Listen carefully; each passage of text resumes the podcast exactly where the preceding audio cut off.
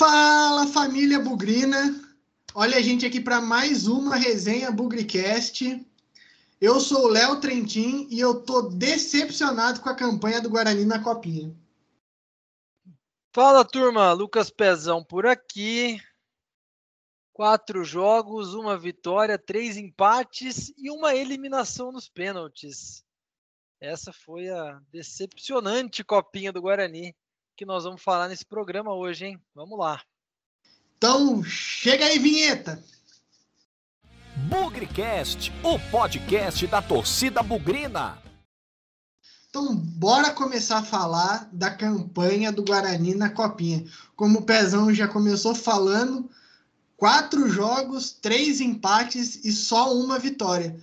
Tem o lado bom e o lado ruim, né? Porque a gente pode falar que a gente saiu invicto, né, Pezão? É, né, em outros tempos, né? Copa do Mundo de 78, o Brasil saiu invicto e foi o campeão moral da Copa do Mundo. Mas não dá para falar que o Guarani foi o campeão moral da Copinha, com empates contra Tanabi, Votuporanguense, Aquidauanense. É muito pouco, né, Léo? Não tem jeito, é muito. E o mais engraçado é que o, o, a única vitória do Guarani na competição foi contra o time mais tradicional que ele enfrentou, que foi o Vila Nova de Goiás, né? Isso que eu achei mais estranho. E quase que empata também. Tava com um 3 a 0 na mão, com um jogador a mais, e deixou chegar num 3 a 2 Esse jogo eu, eu quase surtei aqui assistindo, porque não pode deixar um jogo 3 a 0 com um a mais se tornar um 3 a 2 é, meu avô, meu avô Ninal, atacante do Guarani nos anos 30, nos anos 40, passou a minha infância inteira dizendo que o Guarani era um time mentiroso. E ele teria feito 103 anos no último dia 5 de dezembro. E o Guarani foi mentiroso mais uma vez. Ganhou do time de mais nome e não ganhou dos times de menos nome. Já estamos acostumados, infelizmente, mas brincadeiras à parte, é, havia, né, Léo, uma expectativa sobre a campanha do Guarani na Copinha. A gente sabe que é um campeonato bastante é, disputado, um jogo atrás do outro, mas o Guarani vinha de um bom Paulista Sub-20, né? Uma boa base, reforçado por Eliel, Matheus Souza e Renanzinho. Esse reforçado aí no fim é quase questionável, né? Mas três jogadores com experiência entre os profissionais. E a gente falou, bom, o time que era bom pode ficar ainda melhor na copinha. E no fim das contas, foi o que aconteceu. Uma grande decepção.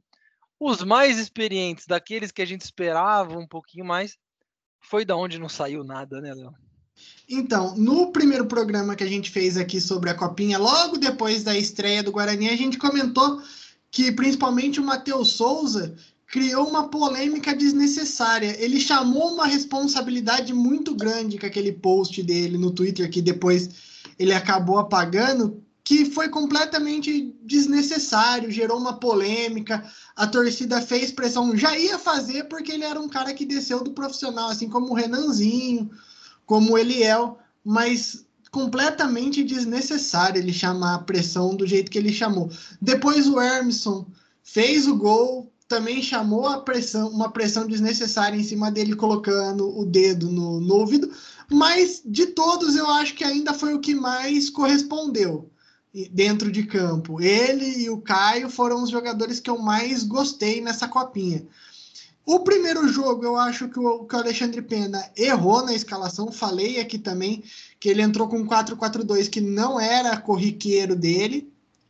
Nos outros jogos ele voltou atrás, entrou com o 4-3-3 que ele estava acostumado. Ganhou do Vila Nova, segurou o jogo contra o Aquidauanense, que eu achei desnecessário, mas tinha hora que parecia que o Guarani queria aquele jogo morno de toque de bola, sem oferecer muito risco. Já contra o Votuporanguense, não acho que o Guarani foi tão mal assim. Não foi um, um espetáculo mas eu acho que o Guarani quis segurar o jogo cedo demais, como a gente já viu no profissional acontecer, que ele tirou o Caio, que era a criação do time, e colocou mais um volante. Então ele recuou um pouco o time no momento que, que não precisava. Ele, ele poderia ter segurado a bola no ataque e não ter fechado o time do jeito que ele tentou fechar. E aí o voto poranguense veio com tudo para cima e acabou conseguindo empate, levando o jogo para os pênaltis. Então eu acho que o principal erro aí para gerar essa eliminação foi principalmente recuar o time contra o Votuporanguense. Que nem eu falei, contra o Aquidauanense eu acho que foi um jogo morno de propósito, o Guarani quis segurar o empate. É aquela história, se eu arriscar muito, eu posso acabar perdendo e perder podia custar a classificação, então segurou o empate. Agora, contra o Aquidauanense, eu achei que ele recuou cedo demais. Contra o Aquidauanense, não, contra o Votuporanguense, ele recuou cedo demais. Você sabe que eu estava vendo no Twitter um comentário do Neto. Não é o craque Neto, viu, gente? É o. Eu não sei o nome dele, mas é o neto do nosso atacante Dorival.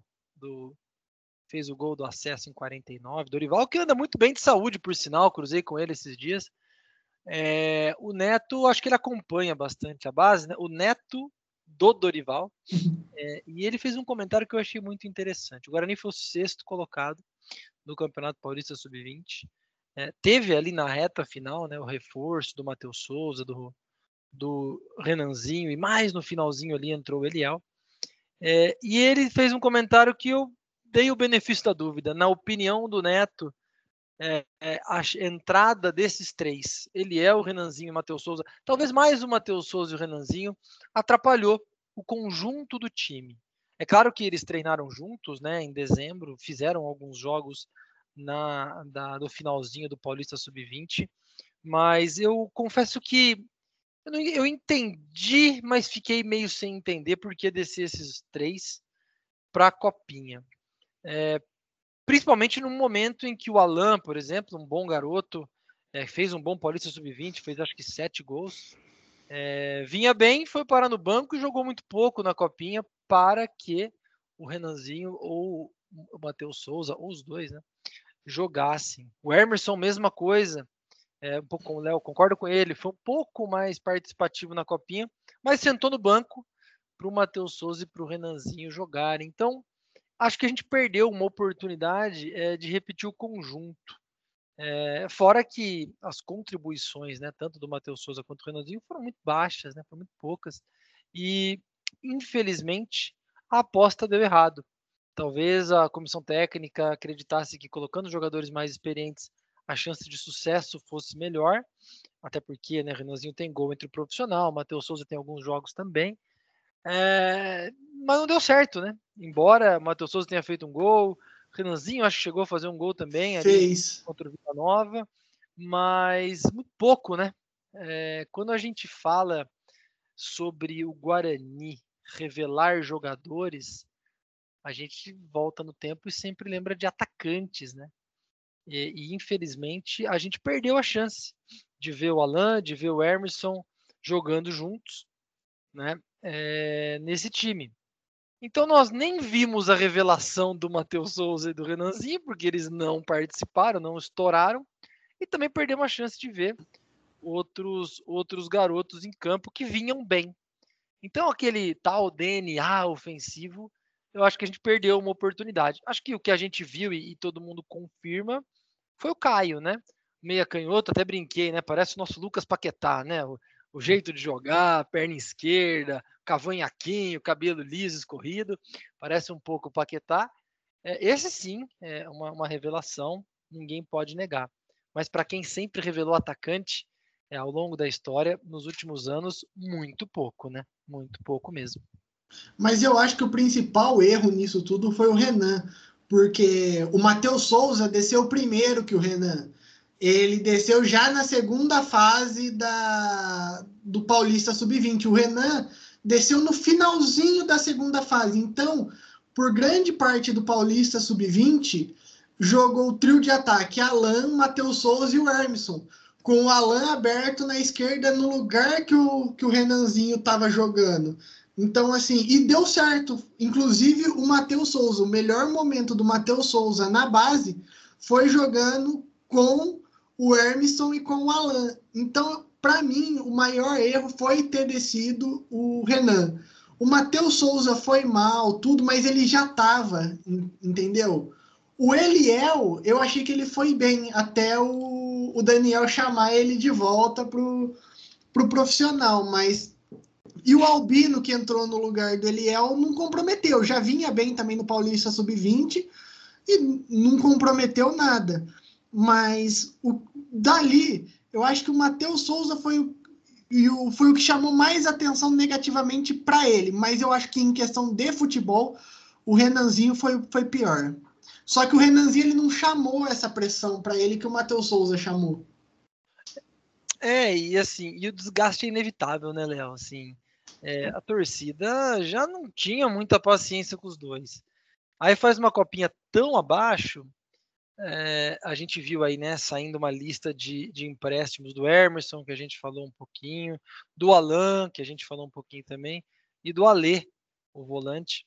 É, eu acredito que ah, deveria acontecer o contrário é, se fosse possível, emprestar o Matheus Souza, emprestar o Renanzinho, que tem contratos mais longos, né? É, e talvez dar chance para os outros, entre os profissionais. Eu não sei, eu sei que o clima ficou pesado para os dois, a verdade é essa. É, eles vão ter que correr muito, e eles vão ter que querer muito, porque, cara, eu estava vendo os vídeos da Copinha 2019, quem estiver ouvindo a gente aí, tiver oportunidade, Vejam o jogo contra o Figueirense, o jogo contra o Botafogo, que foram duas atuações assim, cartão de visita para o Renanzinho. Cara de explosão, cortava para dentro, chutava de fora da área com precisão, velocidade. Cara, sumiu aquele Renanzinho. A gente não vê. E olha, a gente deu por um tempo o benefício da dúvida contra os profissionais, né? Dois anos atrás, três anos atrás, o Renanzinho tinha 17 anos e uma desenvoltura excelente. Ah, naquela época ele enfrentava zagueiros de 20, de 19. Agora ele tem 20, 19 e não consegue enfrentar zagueiros de 19, 20, 18, enfim. Então, eles vão ter que querer muito, porque a estrada ficou bastante é, acidentada para esses dois terem clima com a torcida de novo. E olha, faz parte do futebol, e como o Léo disse, uma parte disso foi criado pelo próprio Matheus Souza, criando polêmica antes do campeonato começar. Mas eu não queria falar só de coisa ruim, não. Eu quero falar de coisa boa, porque eu tive Teve, né? algumas né? surpresas. Eu tive algumas surpresas. o, Tia, o Thiago Galice, por exemplo, que entrou contra o Aquidauanense e jogou também contra o, o Votuporanguense, foi um goleiro que me agradou bastante, muito mais do que o Lucas Cardoso. Tanto é que ele ganhou o lugar do Lucas Cardoso durante a competição. Contra o Votuporanguense, ele salvou muito no segundo tempo. E o zagueiro Cauã também me agradou muito mais do que o Bianconi, que o pessoal acabou comentando mais. Também já esteve no profissional Bianconi, mas o zagueiro Cauã me agradou bastante. Um zagueiro firme, um zagueiro ágil e grande. O, olhando no, na TV, parece que ele tem 1,90, 2 metros de altura. Eu acho que não chega a isso, mas assistindo os lances dele, gostei bastante do, do Cauã no time, que para mim foram surpresas, porque o Thiago Galícia eu ainda vi jogar no Paulista Sub-20 e ele começou antes do, do Lucas Cardoso voltar pro, pro time.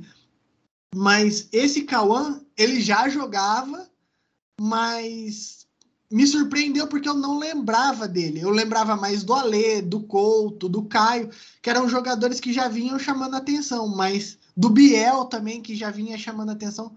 Mas para mim foi uma grata surpresa esse zagueiro Cauã. É, aqui tem uma, uma coisa importante, né? Eu não sei qual é a sua opinião, Léo, com relação a isso, mas surgiram algumas opções interessantes, né? Você falou do Cauã, Biel foi muito bem, o Couto para mim também foi bem legal. Tem, tem coisa boa aí para a gente falar mas também tem tem que ter calma, né? Eles têm que ter oportunidade aos poucos para não queimar a etapa. É, é, a gente fala um pouco sobre o cara aparecer, sobre ele ser um destaque, sobre ele fazer uma boa campanha. Isso não quer dizer que ele necessariamente precise ir para o profissional jogando, quer dizer que ele está se destacando e que a tendência é a gente observar mais e num futuro, quem sabe, ele, ele aparecer. Mas colocar eles já direto no profissional nesse momento, eu acho que seria queimar eles logo. Como foi com o próprio Matheus Souza, que a gente comentou que eu acho que subiu cedo demais. Eu acho que ele não estava preparado, subiu cedo demais, acabou chamando a atenção de uma, de uma forma negativa, e quando ele voltou para a base, voltou com uma pressão fora do, do comum porque ele já tinha feito partidas ruins no profissional e por causa do tweet dele. Mas eu vou parar de falar desse tweet dele, mas ah, ele, ele ter feito esse de subir e descer de novo acaba chamando a atenção da torcida. Então, se ele arrebenta, nossa, é um destaque, vamos dar outra oportunidade. Mas se não vai tão bem como não foi, aí a torcida não quer nem saber, quer que dispensa logo, não quer nem que empresta. Eu acho que o empréstimo para ele seria uma boa, mas a torcida quer, quer se livrar, né? Então, aí, aí é que é, a gente teve essa conversa mais cedo hoje, né?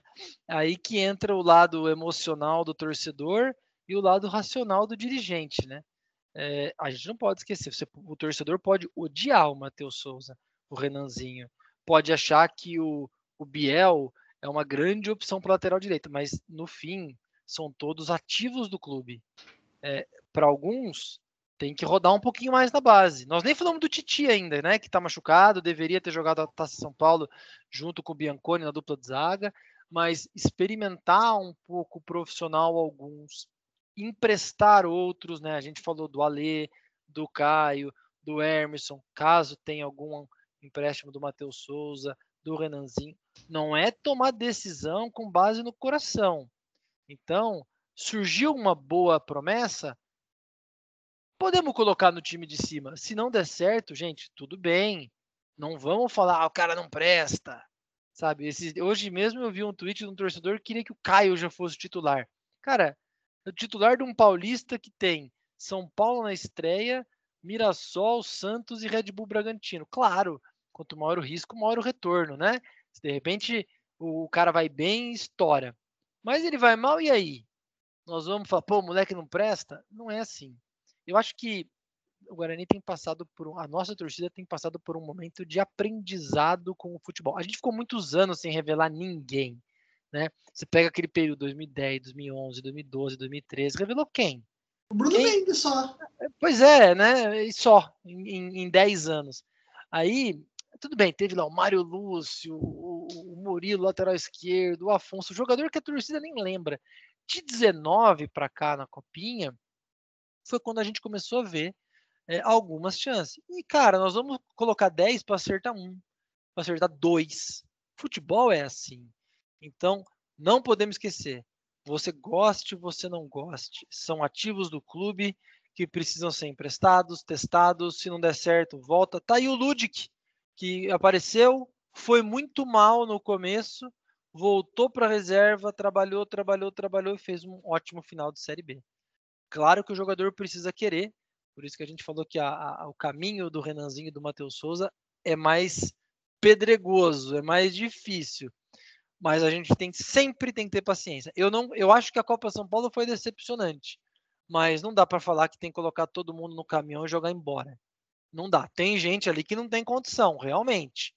Mas a gente não pode fazer isso com os ativos do clube sob a pena de daqui 3, 4 anos falar, nossa, cara estourou e aqui ele não jogou nada. Eu não aguento mais ouvir isso, Léo. E tá aí o Mariano que apareceu no brinco essa semana. Eu cansei de xingar o Mariano e hoje ele tá lá de referência para nossa garotada. Então, e assim, é, recentemente a gente teve um monte de jogador que passou por aqui e se destacou em outros clubes. O, o caso do, do Eduardo, que, que foi da nossa base, foi surgindo profissional do Atlético Mineiro. O Bosquilha, que passou por aqui. O Léo Cittadini, que passou por aqui. Então, não é que a gente não está formando bons jogadores, a gente só não está revelando eles para o profissional. Quem sabe agora não seja o momento, agora que a gente tem condição de manter o jogador aqui, não seja o momento da gente lançar eles. É só ter paciência. Só que eu tenho um, problema que eu vejo da torcida, como a gente já conversou da questão da torcida ser emocional, ser passional e não. E o dirigente não pode ser assim, mas é, tem muita, muito torcedor que vê o empréstimo com preconceito. É, que acha, ah, eu estou emprestando porque ele não serve para cá, então eu vou emprestar. E, às vezes só pode servir para o cara ganhar uma rodagem e aí sim estourar aqui. É, antigamente a gente tinha muito disso de emprestar jogador. Se eu não estou enganado, o próprio Amoroso a gente emprestou antes de, de Opa, lança... foi pro Japão, foi pro Japão. Eu lembro até hoje, ler uma matéria no jornal, uma notinha, um finalzinho assim, o Guarani emprestou pro Japão um jogador chamado Amoroso. Eu dei tanta risada, cara. Falei, pro Guarani tem um jogador que chama Amoroso. Aí ele voltou, a gente viu o que, que deu, né? Se eu não me engano, o Neto a gente emprestou também, se eu não estou enganado. O Neto foi emprestado pro Bangu, de tanto problema que ele deu aqui. No, no Brasileiro de 86, se o Guarani foi vice, ele era do Guarani e estava emprestado ao Bangu. Então, assim, a gente passou por isso de emprestar jogadores que acabou estourando aqui depois. Então, emprestar não é demérito nenhum também, porque eu vi muita gente nas redes sociais criticando. É, se vai emprestar, melhor dispensar, porque se o cara não serve, para que, que manter? Então, precisa ver com calma, porque às vezes o empréstimo para o cara jogar uma Série A2, por exemplo, pode ser a oportunidade do cara ganhar experiência e chegar pronto aqui. Então, precisa ter essa paciência que eu vejo que às vezes alguns não têm. Mas, de novo, isso não, isso não reduz a cobrança, isso não reduz a pressão sobre a responsabilidade de se vestir a camisa do Guarani, de se defender a camisa do Guarani com brilho, com raça, com vontade. E eu acho que essa é uma das coisas que a gente é, se decepcionou nessa copinha, não podemos esquecer. O Guarani fez quatro jogos, empatou com três times que não tem divisão nacional e talvez até é, não tenham divisão nos seus, não estejam na primeira divisão dos seus estaduais. O Poranguense não está, tá na Bita lá embaixo e o Aquidauanense, eu não sei que divisão tá. Então, faltou um pouco de responsabilidade. Mas, é, de novo, não podemos deixar de cobrar esse povo todo, não. Não, cobrar tem que cobrar. Eu acho, assim, que devia ter ganho dois dos três jogos da, da fase de grupo e, para mim, tinha que ter passado do, do voto poranguense. A cobrança tem que existir, inclusive no Alexandre Pena, que é, também é, é, jovem, não é o novinho, mas é, é um nome de, de recente aqui para gente. Mas tem que ter a cobrança, tem que mudar, tem que ter outras opções. É, inclusive, eu acho que o que gerou ainda maior essa decepção foi ter ido bem no Paulista Sub-20. Exatamente que o que me surpreendeu foi o time voou no Paulista Sub-20, a gente ganhou do, do Santos, ganhamos jogos dificílimos e, e chegou agora e não, não ganhou.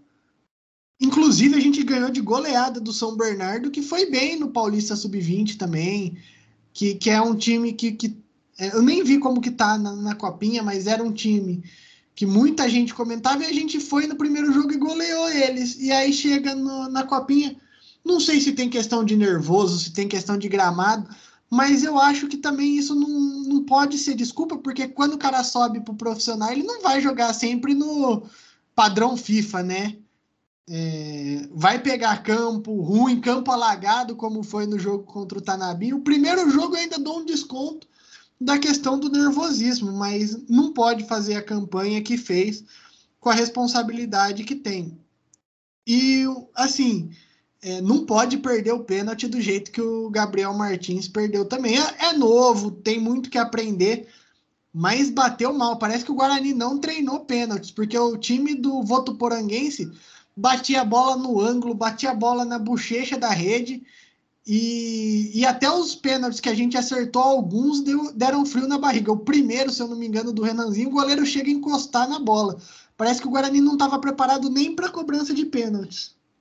E ó, é, sobre a comissão técnica, sobre a, a estrutura, a gente não pode negar o avanço, o certificado de clube formador, é, tudo isso eu acho que pesa. Agora, eu não tenho informação de como é o investimento científico, o investimento técnico na base. Eu acredito que ele deva ser bastante limitado pelas limitações orçamentárias é, do Guarani. Inclusive, recentemente chegou um e-mail do sócio campeão pedindo para responder, né, o que achava do programa e tal. Eu falei, olha, é, a arrecadação hoje tem sido tão tímida que, na minha opinião, vocês devem oficialmente dizer que esse investimento é voltado 100% para a base.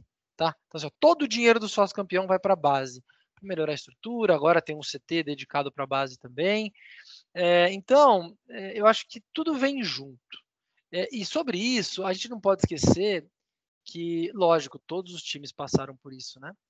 Mas o Guarani dispensou, praticamente extinguiu aí o time sub-15, sub-17 durante a pandemia, não teve campeonato para disputar.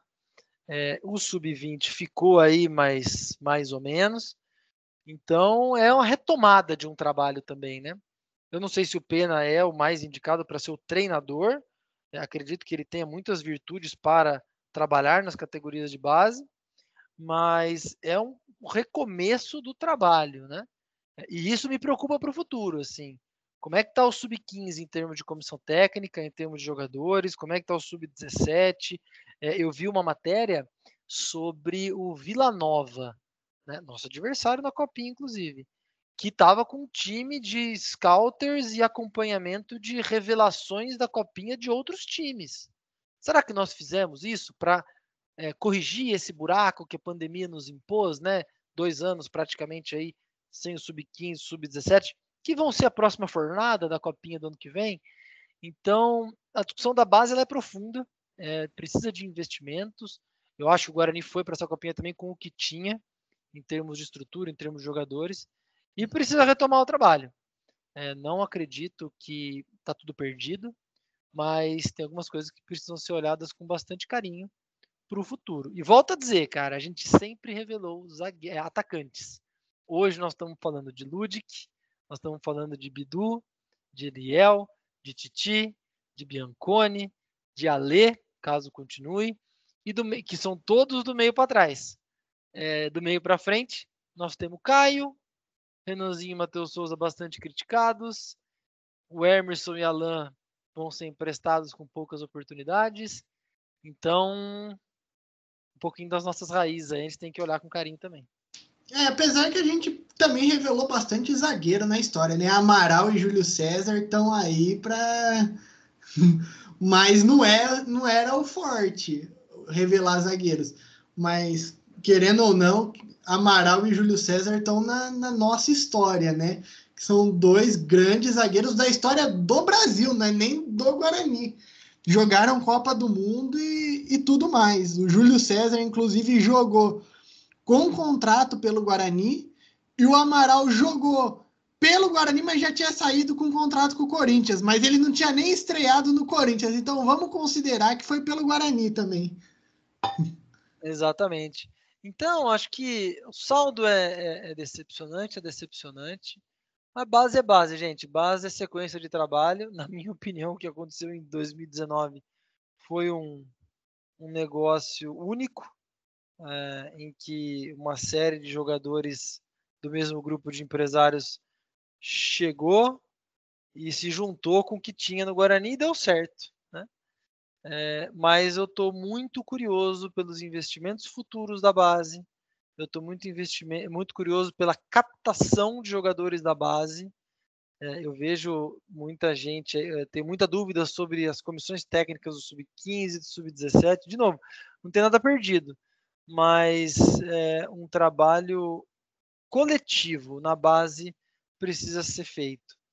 Acho que os garotos, tem gente que realmente não tem condição de seguir, mas tem gente que precisa de tempo, precisa de cancha, precisa de experiência e deixar o tempo jogar a favor, né? Nós fizemos contratos de profissional com muitos desse time aí, desse time da Copinha. E vamos ver o que, que sai. Eu quero só fazer um elogio agora à torcida, não pela cobrança, mas pelo seguinte: anos atrás eu via começar a copinha e a torcida descobriu os jogadores pela copinha. Tudo bem que desceram Eliel, desceu o Matheus Souza, desceu o Renanzinho, o Hermisson, o Caio e Alan chegaram a figurar o profissional, se eu não me engano, o Alan e o Caio jogaram partidas com o com o Felipe Conceição. Mas o que eu achei interessantíssimo nessa copinha é que a torcida acompanhou o Paulista Sub-20, então chegou na copinha e muitos já conheciam o Cauã, muitos já conheciam o Biel, o Couto, o Alê, que eram jogadores que tinham jogado Paulista Sub-20, mas não tinham tido oportunidades no profissional ainda. E eu via nas redes sociais muita gente comentando como se fossem jogadores que, que eles já tivessem conhecimento de tempos. E isso eu acho interessante. A torcida está tendo uma visão da base diferente do que tinha antes. Estão passando a acompanhar mais os campeonatos de base do que acompanhavam antes. Porque em 2019 o pessoal foi conhecer Bidu, foi conhecer Davó, foi conhecer a galera quando despontaram na copinha. E os jogadores que estavam antes, muita gente não, não conhecia antes desses caras chegarem. E agora a torcida já tem um conhecimento da galera que está aí muito antes da copinha acontecer. Mérito um pouquinho nosso, né, Léo? Que a gente insiste em falar de base, falar de Copa Paulista aqui no Bugrecast é uma oportunidade de trazer esses temas aí para a torcida que não está muito presente no assunto. Mas, sem dúvida, eu volto a dizer, a torcida do Guarani está reaprendendo ou está buscando a diferença com a torcida de outros times que acompanha a base e tem um pouquinho mais de compreensão sobre o que é evolução de jogadores e tudo mais. Então, é um processo. Nós passamos muitos anos completamente escondidos, completamente esquecidos é, na formação, no acompanhamento da base, e a gente vivia com base no passado. Ah, a base do Guarani sempre revelou. Vamos ver quem que é esse Mário Lúcio aí, que jogou em 2009, 2010. Vamos ver quem que é esse Adelino atacante. Vamos ver quem que é o Chiclete, o volante. E assim, e no fim não pegou ninguém. Agora talvez a gente tenha condição de acompanhar um pouquinho mais o futuro dessa garotada aí. Quando não, quando não lançava Lohan, o Watson. Raí. Raí que, foi, que era um tapa-buraco porque não tinha condição de contratar para jogar a Série C. A gente tava com quebrado e buscava o moleque emergencial. Não era para lançar o moleque, era para tentar tapar um buraco que, que a gente não tinha como repor. Então a gente acabou lançando Watson, Lohan, Raí, João Vitor, que agora já não joga mais, chegou a jogar na, na, rival, mas também surgiu nesse tempo, mas que foram jogadores assim. Jogaram finalzinho de temporada, acho que o Watson chegou a jogar um pouquinho mais, depois sumiram, porque foi só para tapar aquele buraco emergencial. É, e vamos lá, né? É, não podemos esquecer que a ba é da base. É, onde, de onde o Guarani vai tirar mais recurso. Então não adianta a gente acabar com a carreira desses moleques. Da mesma maneira que a gente não, que não adianta a gente imaginar que o futuro vai brotar do nada. É o investimento certo, é a comissão técnica certa, é a ciência certa, scout, recrutamento, captação de jogadores. Por isso que eu digo, o investimento na base ele tem que ser um pouquinho mais é, representativo e um pouquinho mais certeiro, né? Então, acho que é uma das coisas que o Bugrecast vai fazer aqui, é acompanhar, né? 2022 devemos ter o Paulista Sub-15, Sub-17, Sub-20, e isso pode ajudar a tornar um torcedor mais esclarecido sobre o tema da base também. Mas o futuro está aí. Não vai ser com público, não vai ser com cota de TV, não vai ser com patrocinador, nem com sócio campeão. Tudo isso vai ajudar. Mas o que vai dar 5 milhões, 10 milhões, 15 milhões de reais é a categoria de base. Por isso, calma nas avaliações e prudência nos investimentos. Precisamos ser um pouquinho mais agressivo nessa estrutura de base.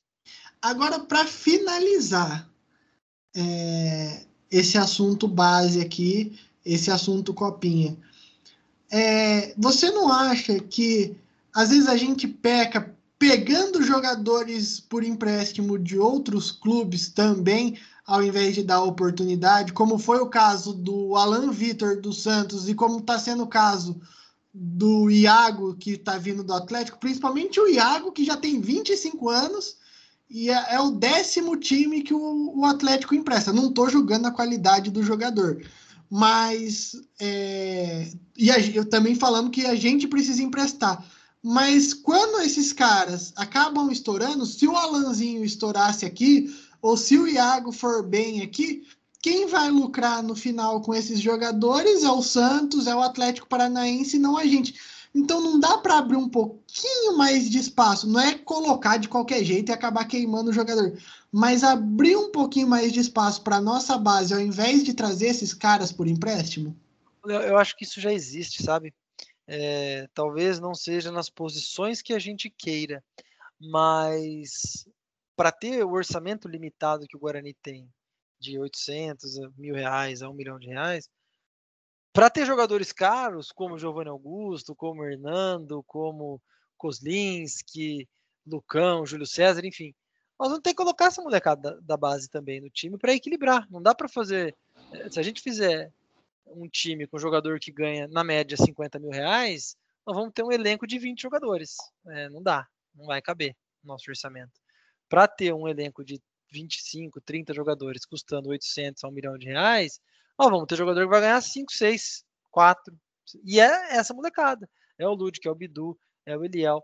No ataque, cara, é, eu, eu gosto do seu raciocínio. Só que hoje, hoje nós não temos esses jogadores.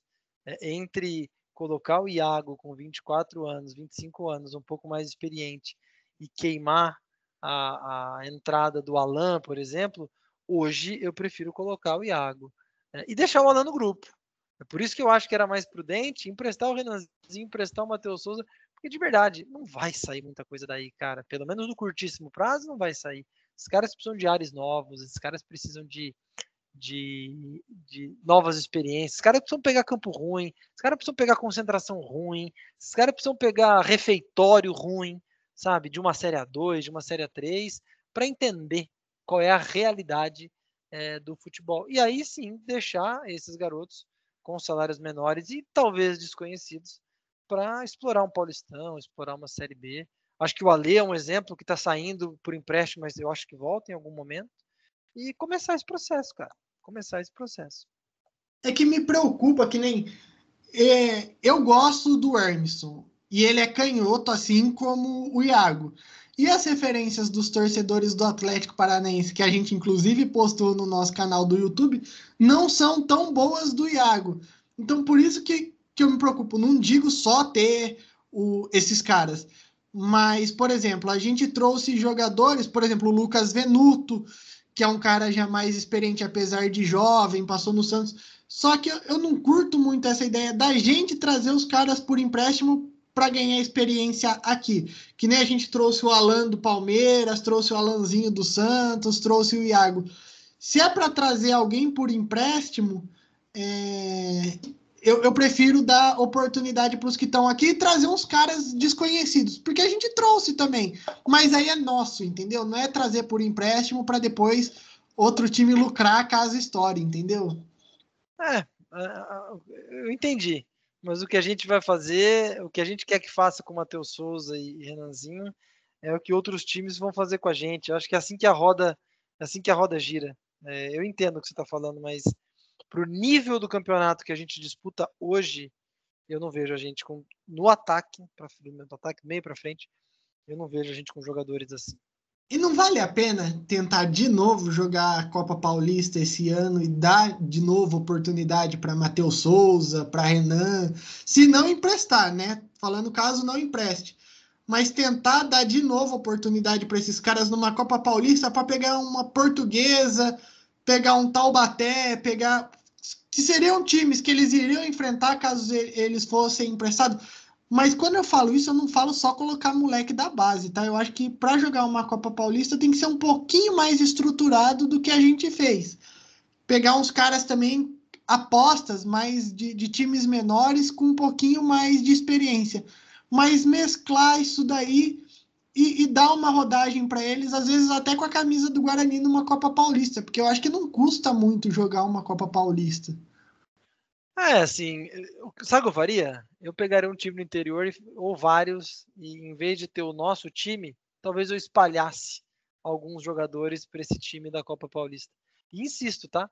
Prospecção, identificação de talento serve para isso também. Se o cara não, se a gente acreditar no potencial de um moleque de 20, 21 anos é, e que ele não esteja pronto hoje para o time, traz para cá, contratinho baixo. Até deu exemplo um atacante do Monte Azul chamado Afonso, da, da Copa São Paulo, traz para cá. empresta, faz um contratinho com ele, empresta para jogar uma 2, uma 3, depois uma Copa Paulista, faz o que o Atlético está fazendo com o Iago, o que tanto o Santos fez com o Alan Victor.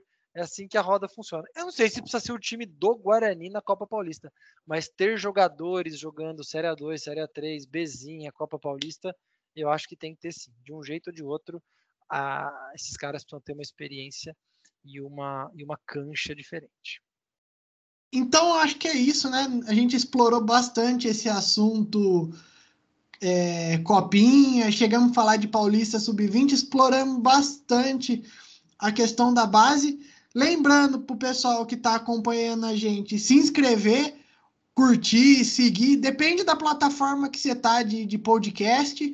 Tem, pode estar tá escutando no Deezer, no Spotify, no Apple Podcasts, na Amazon ou tem umas outras plataformas de podcasts por aí que você pode estar tá ouvindo a gente também.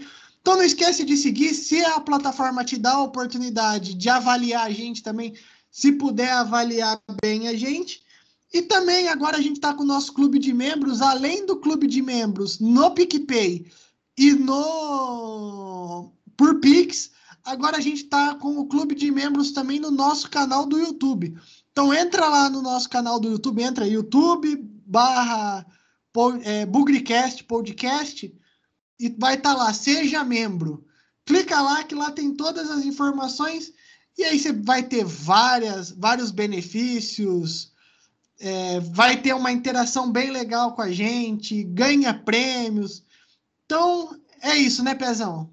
É isso, mais um plano aí, mais um passo importante para o Bugricast. Clube de membros no YouTube. O Léo explicou direitinho aí. Você entra no YouTube, vai lá, seja membro. E a gente tem planos entre R$ reais e R$ reais por mês para ajudar a continuar a estrutura aqui do Bugricast. Valeu, Léo. Obrigado aí pelo bate-papo. É, obrigado aí para a galera que está acompanhando a gente também no Spotify, no Deezer, no Apple Podcast, no agregador favorito. Esse foi um programa sobre o fechamento da copinha. Teremos outros fechamentos, outras aberturas, outras resenhas. Obrigado por estarem conosco. Valeu!